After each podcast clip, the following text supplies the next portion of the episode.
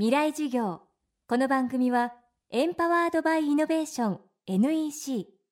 暮らしをもっと楽しく快適に川口義賢がお送りします。未来授業月曜日チャプト1未来授業。今週の講師は医学博士で北里大学教授の高田文夫さん。自分が将来なるかもしれない病気の予防のために健康な体にメスを入れる。女優アンジェリーナ・ジョリーさんの決断は大きな反響を呼びました。遺伝子が持つ情報で病気が予防できるようになった医療技術の進歩。しかしそこには個人に突きつけられる重い選択決断という課題があります。今週はハリウッド女優の決断が日本に投げかけた波紋。未来事業1時間目。テーマは遺伝医療の現状。遺伝医療ですけれども今回あのアンジェリーナ・ジョリーさんの問題で非常にクローズアップされてますけどもそもそもはですね、まあ、小児科の領域の中で、えー、先天性の病気とか奇形児とかあ先天以上と言われるようなその非常に稀な疾患をあの見る、まあ、数少ない診療部門という形で、えー、細々とやられてきましたですが科学技術のあの急速な進歩でまあ、遺伝子解析技術こういったものがあの急速に発展してきてそしてその結果人の遺伝情報をものすごい短時間でこう全部読み上げてしまうというような技術があのここ10年で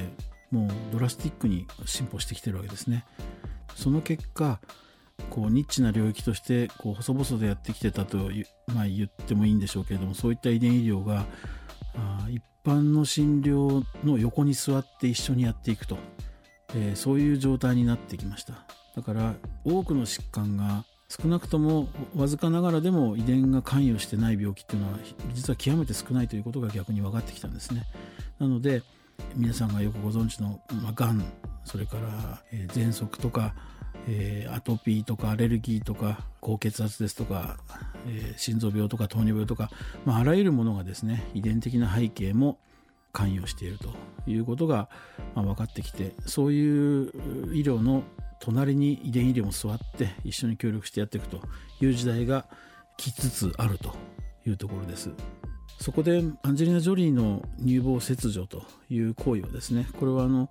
一般のがんではなくって、まあ、遺伝性もしくは家族性の乳がんって言ってその乳がんの中の、まあ、5から10%ぐらいと言われてますけれども親から子供にあの疾患が伝わるということでその原因となる乳房を取ってしまうということになったわけです。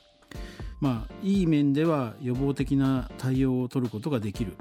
ただあの一方でその発症する前からその乳がんになる確率が高いとか卵巣がんになる確率が高いということが分かってしまうものなのでその対応に、まあ、苦慮する、えー、そういった面で長い間その対応っていうものがそんなに簡単ではないということで来てます。ただ、まあ、アメリカの方では基本的にその自分のことは自分で決める。自己決定するそういうトレーニングを幼い頃から受けてきている国民性なのでこういうことがあった時にも自分の乳房をそのがんが発症する前に取ってしまうということを選択するという方もおられるわけです。ただ日本ではそういう土壌がな今までないので取ることに対するまあ恐怖心それから自己決定するトレーニングを受けてないとさまざまな面から医療の世界でもあの乳がんのその処置で予防的に取るということは次の世代でしょうというふうに言われてきたんですけれども今回のアンジェリーナ・ジョリーさんの子で一気にその話が世の中に出てしまったことで、えー、衝撃といいますかですねそういうものに対する対応が、えー、難しい問題になっているというのが現実かなと思います。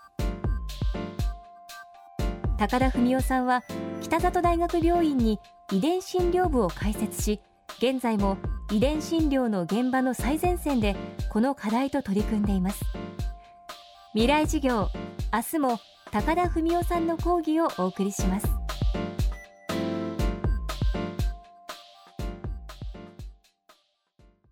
で結局何を言いたいんだね。社長プレゼンで固まった。